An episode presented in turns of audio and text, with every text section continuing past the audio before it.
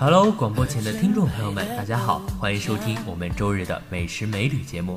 真的很高兴又和大家相聚在这里，我是小陈，我是莫言。当我们背起包踏上路的那一刻，我们便开始了旅行。在旅行的同时呢，我们不仅要欣赏那里的风景，也要了解当地的民俗风情。那么，了解民风民俗最好的方法是什么呢？哈哈哈，没错，当然就是吃了。那么今天呢，我们就带大家去体验一下天津的民风民俗，去品尝一下那里的美食吧。天津市是中国首批沿海开放城市，是首个中外文化互相交流与融合的地方。随着各文化的碰撞，天津也逐渐被更多的人了解熟知。当然了，这其中必定包括天津的特色美食啦。想必大家都知道早已享誉全国的金门三绝了吧？中国小说协会会长冯骥才的著作《俗世奇人》描写的是晚清时期的天津味，其中我们学过的《好嘴杨八》中描写的面汤也是一味天津美食。诸如此类呢，还有许许多多的美食，吃货们是不是已经心动了呢？快跟我来看看吧！天津的风味小吃啊，制作多以面粉为主料，有油炸、煎烙、稀食和粘甜食四大类。狗不理包子、桂发祥麻花、耳朵眼炸糕居首，就是这三样吃食被誉为金门三绝。那我们接下来呢，就先来了解一下作为金门三绝之首的狗不理包子。狗不理包子距今已有一百多年的历史了，所以呢，它也有一段不得不说的故事。下面就让莫言给大家讲讲吧。一百多年前的清朝同治年间，一个十四岁的叫高贵友的孩子，从武清县杨村老家来到了天津，当了刘家蒸食铺的小伙计。高贵友在店里专门管做包子，因为他幼年性格很强，父母呢便给他起了一个“狗不理”的小名。他人虽小，但手巧，做出来的包子呀好吃，卖得也很快，受到人们的称赞。在他十六、十七岁时，利用所积攒的钱，在附近开起了包子铺。人家喊惯了他的小名“狗不理”，久而久之啊，就把他经营的包子叫成了“狗不理包子”了。高贵友有一手做包子的好手艺，他是天津啊最早放骨头汤做馅儿，第一个用米发面做包子的，因此大小整齐，色白面柔，咬开流油，肥而不腻，味道鲜美。当他二十多岁时，因羞于用小名做铺名，曾改为德句号。可是人嘛，仍然喜欢叫他狗不理。当时慈禧太后吃了袁世凯送的狗不理包子，便派专人到天津去买。从此，狗不理包子的名声就更大了。那听完莫言讲的这段故事呢，我们不仅了解了狗不理包子的来历，还了解了制作的概况。是不是感觉相当于吃了一次狗不理包子呢？那下面我们第二个要说的就是桂发祥麻花了。对了，说起麻花，我就想起不久前同学在天津给我邮寄的麻花，现在想起我还会流口水呢。桂发祥十八街麻花在全国首届名小吃认定会上被认定为中华名小吃，一九九六年被中国国内贸易部命名为中华老字号。另外，每个桂发祥麻花中心加有一个由芝麻、桃仁、瓜子仁、青梅、桂花、青红丝及香精水等小料配制成的什锦馅粗条。麻花成型后，放进花生油锅里，在微火上炸透，再加上冰糖块，撒上青红丝、瓜条等小料。我想，食材种类的丰富，便是桂发祥麻花特别美味的一项重要原因吧。好啦，说到这儿。大家再来听一个关于他的小故事吧。相传清朝末年，在天津卫海河西侧繁华喧闹的小白楼南端，有一条名为十八街的巷子。有一个叫刘老八的人，在这个巷子里开了一家小小的麻花铺，字号唤作桂发祥。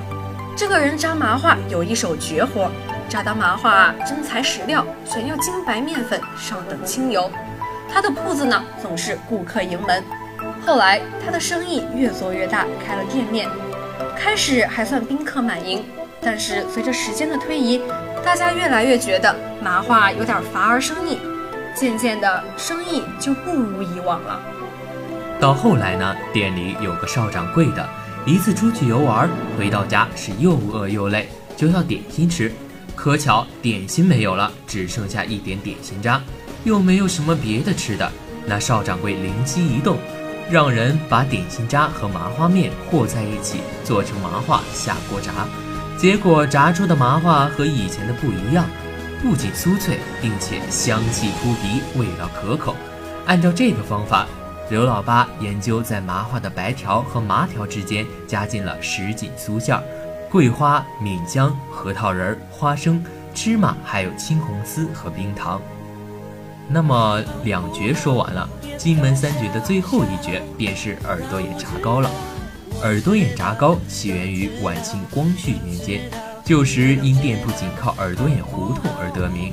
耳朵眼炸糕由回民刘万春创制，炸糕选料精，制作细，物美价廉，因此呢，刘万春就赢得了“炸糕刘”的绰号。炸糕选用上等黏黄米经水磨后发酵。又选上等红小豆煮烂去皮，加上红糖汁炒至成下，包好后温油下锅，勤翻勤转，炸出的炸糕外皮酥脆不散，豆馅儿鲜甜爽口。当今啊，耳朵眼炸糕已改用南方的江米了。炸制时锅有三口，但只有两口锅在加工，第三口锅呢是控油用的，但口味仍然不错。而天津的美食，除了金门三绝之外呢，还有很多的美食，比如小零食崩豆。崩豆是天津最有名的，专门制作和销售各种豆类、干货、小吃食品的店面。创始人张德才是清朝嘉庆年间人，他制作的胡皮正香崩豆、桂花酥崩豆、豌豆黄、三豆凉糕。冰糖奶油豆、冰糖怪味豆、去皮麻辣豆等，品种众多，脆而不硬，满口留香。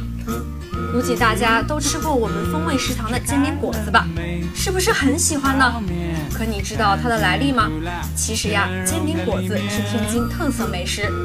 关于煎饼果子的来历呢，比较严肃的考据是源于安徽。六百多年前，天津建卫之初，煎饼果子已经出现了。其材料呢，主要是绿豆面。想必大家早就体会到它的美味了吧？而俗话说“十里不同风，百里不同俗”，风俗与当地的吃食也有着相当密切的关系呢。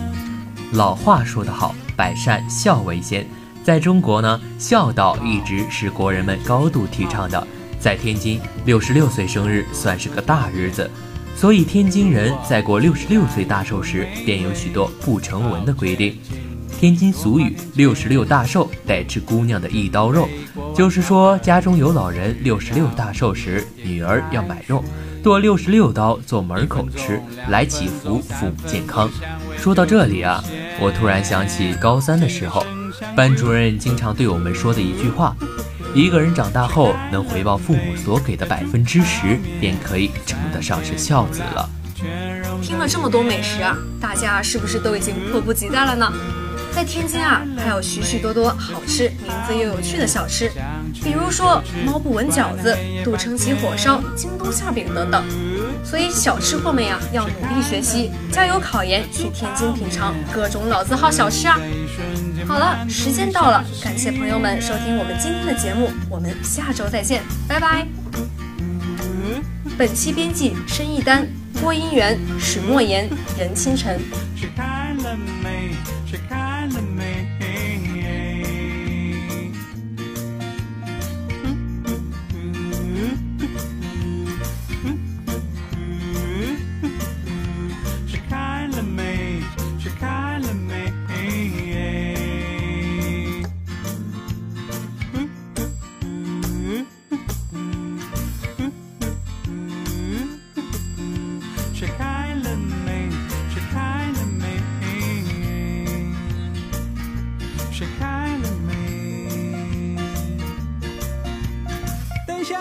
等一下，希望马上就实现。